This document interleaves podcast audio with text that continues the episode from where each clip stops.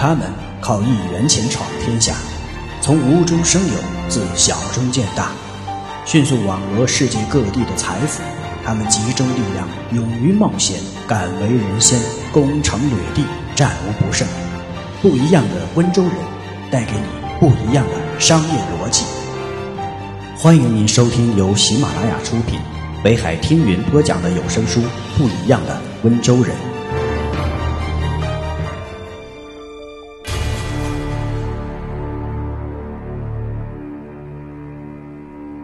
穷人觉得做小生意没面子，温州人认为能赚钱才是硬道理。在温州人的思想观念里，经商赚钱做生意没有什么可耻的，是天经地义的事儿。温州人始终相信“路上纷纷，行人悠悠，在驰载区，有钱就求”。不一样的温州人第二章第四节：生意不分贵贱。挣钱才是硬道理，不一样的思维。穷人，我为什么总是没钱？做大生意没有资本，做小生意没面子，我做什么好呢？温州人，生意不分贵贱，不管做什么生意，只要能赚钱，我都会做。我总是在想，我怎样才能挣更多的钱？当全国房价一路飙升的时候，温州人就成为众人争相指责的对象。众多的媒体及大众都认为，温州炒房团是造成房价无限上涨的元凶。政府应该出台相应的政策，对付温州炒房团的这种无视国民经济健康发展的行为。更有甚者，许多人极其痛恨温州人。似乎温州人是造成全国人民贫穷的元凶，似乎温州人应该像当年批斗地主一样得到应有的打击。一时间，温州人似乎成了过街老鼠，人人喊打，各种各样的骂名全部落在了温州人的身上。温州人到底惹谁了？有一首民谣这样说：“十个温州人九个商，还有一个会算账。”其实，温州人只是最早致富的一个群体，这就是他们所有的罪过。在许多人眼里，做什么事首先是面子。有些生意尽管能赚钱，但有失体面，就宁可挨饿也不愿意去做。而在温州，做生意没有高低贵贱之分，关键是能不能赚钱。楚剧演员夏邑。下岗后以替人哭丧为生，被人们尊称为哭丧艺术家。很多家里人去世了，以能请到他去哭一场为荣。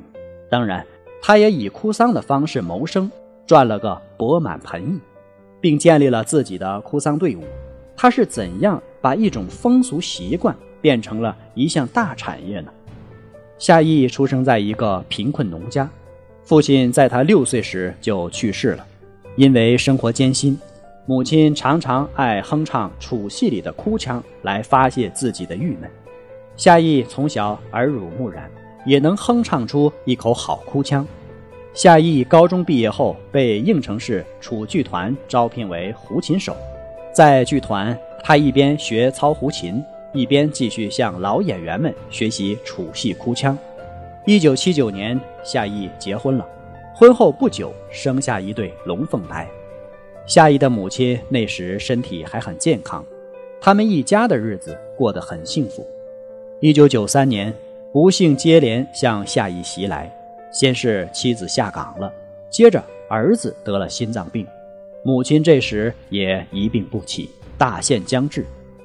为给母亲和儿子治病，家里已是债台高筑。那一年。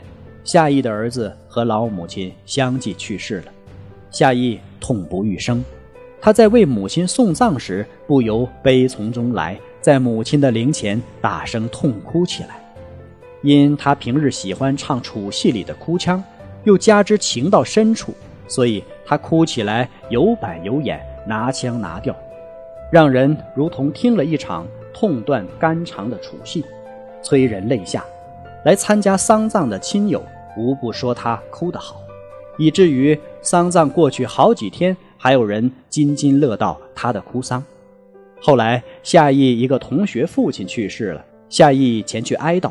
同学的母亲是一个哑巴，她是父母唯一的子女，可她因为丧父过度悲伤，急火攻心，嗓子哑的说不出话来，不能放声大哭。而本地的风俗是，人去世了要放声哭，否则死者来生就要变哑巴。同学正急得像热锅上的蚂蚁，见夏邑来了。便想让他替自己当孝子哭丧，夏邑虽不同意，但经不住同学的恳求，又见他确实哭不出来，就勉强同意了。于是，夏邑穿上校服，扎上孝巾，哭诉起来。起初，他哭得没感情，但又想到了自己的母亲，情不自禁，那眼泪就滴滴答答地落下来，哭声也就充满了感染力。让在座的宾客都眼泪汪汪的，大家都夸他哭得好，够义气。那天，夏邑哭完后，一位宾客要留下他的电话号码，说是自己的妈快不行了，到时候想请他去哭一场。夏邑连忙拒绝，说自己是正规剧团的专业演员，不是做那种下三流的哭丧事儿的。今天只是特殊情况。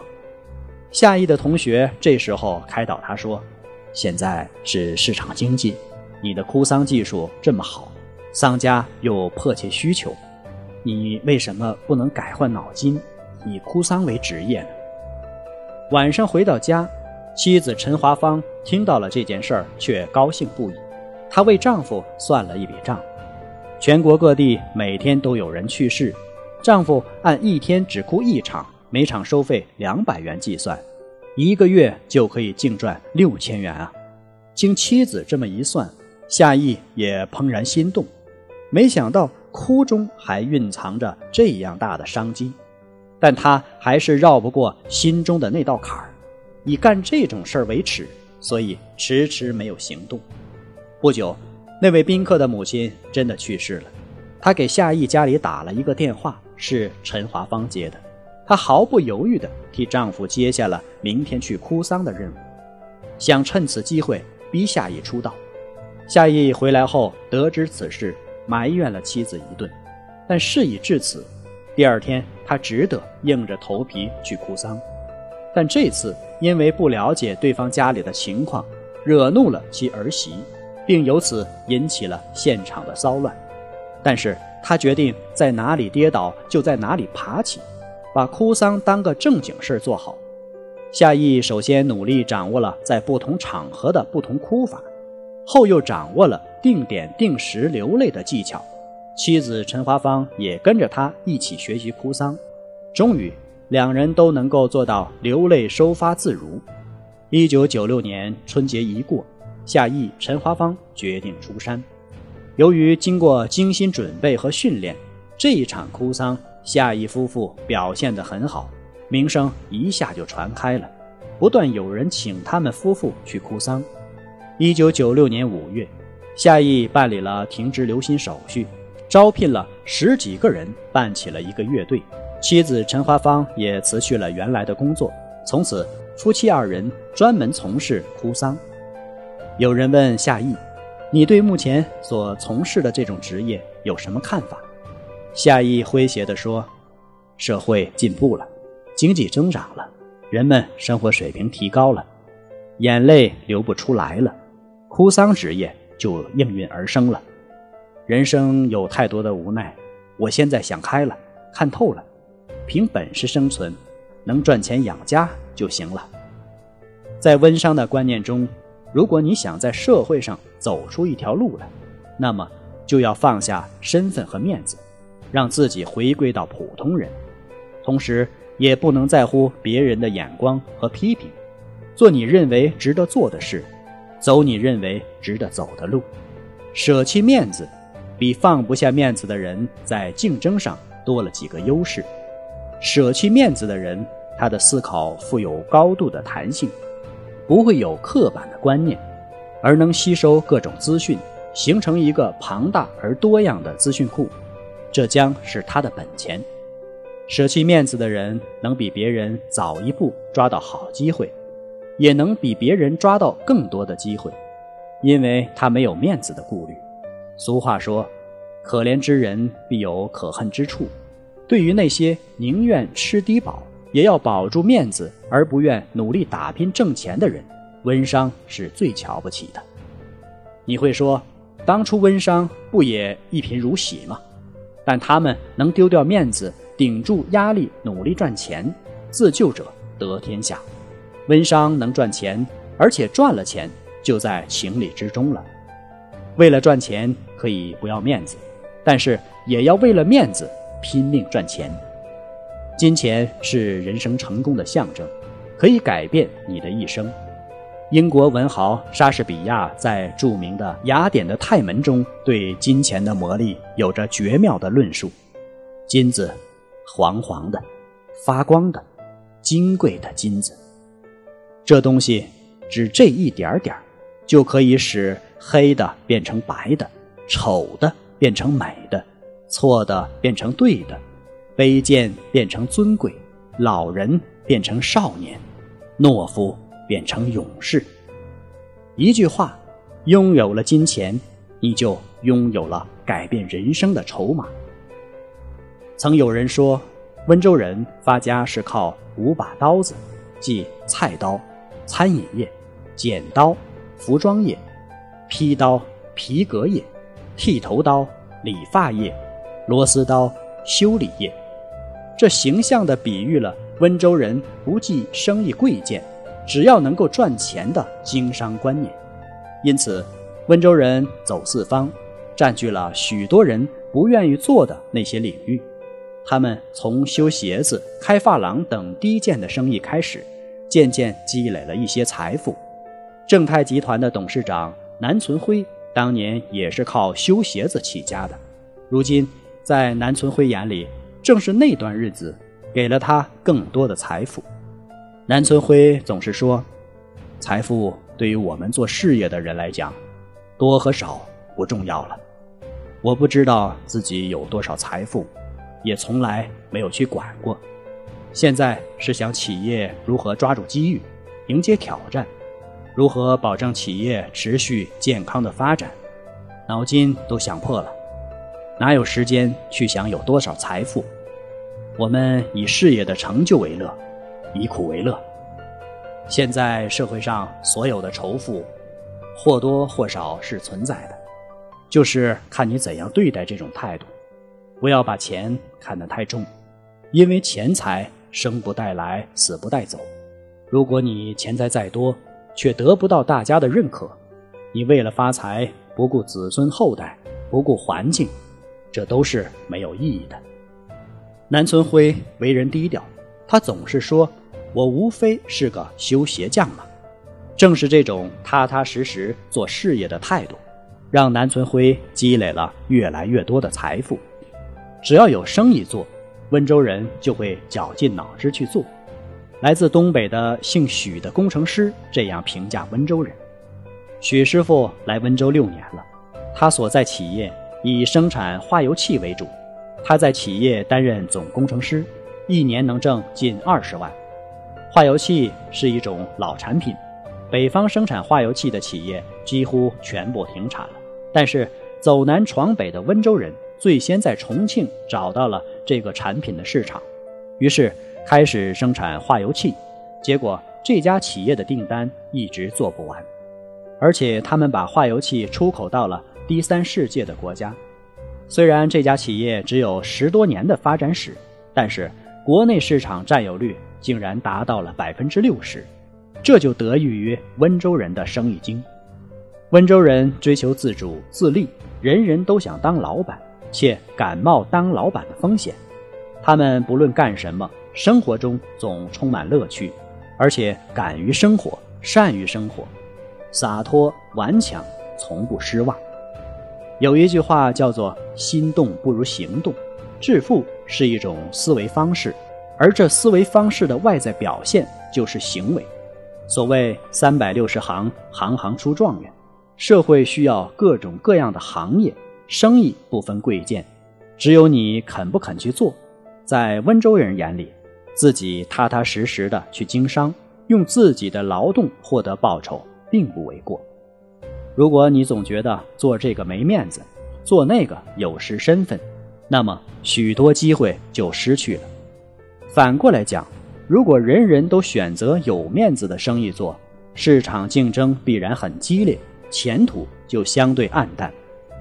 如果你反其道而行，做别人不愿意做的生意，占据市场空白点，那么市场就是你的，还怕没有钱赚吗？可见，只要把想致富的想法真正落实到行为上，踏踏实实的去经营，诚诚恳恳的待人，生意。就会做起来的。一位网名叫寒夜的温州网友在吴洪森破解温州之谜后跟帖说：“我是温州人，但是我只希望温州人不要再去探究温州为什么会成功了。我想，现在应该更加关注的是今后要怎样继续发展。想研究，留给别人吧，我们温州人没空。”这就是精明的温州人，永远把做生意放在首位，思维决定行为。正是基于赚钱光荣的理念，温州人在生意场上总是从容不迫、游刃有余，不断滚动着财富的雪球。在中国，面子是个大问题。人们常说“人要脸，树要皮”，中国人向来很好面子的。从“君子死，冠不免；佛争一炷香”。人争一口气，士可杀而不可辱，到打狗还看主人面，不看僧面看佛面等等，关乎面子的警句格言成百上千。鲁迅先生曾经说过：“面子是中国人的精神纲领，只要抓住这个，就像二十四年前抓住了辫子一样，全身都跟着走动。”林语堂也有过精辟的论述。中国民族的特征之一就是重人情、重面子。对此，德国汉学家马特斯教授的论述最为透辟。中国人的面子就是一种角色期待，中国人是作为角色而存在的，而不是作为人本身而存在的。能够以某种方式满足自我的角色期待，就是有面子。美国人史密斯写的《中国人气质》一书的第一章就叫“面子”，他发表了自己的看法。在中国，“面子”这个词实际上是一个复杂的集合名词，其中包含的意义比我们所能描述和可能领悟的含义还要多。面子问题正是打开中国人许多最重要特性这把暗锁的钥匙。在中国。面子如此重要，以至于有人往往和自尊、尊严等联系起来，这在无形中就束缚了人的一些正常的思维和行动。由于面子观念在国人头脑中根深蒂固，使得中国人在就业时走入了一些误区，如怕脏怕累、盲目攀比、清高自负、好高骛远等等。但是在温商的观念中，面子。不值钱，挣钱才是硬道理。感谢您的收听，我们下一节再见。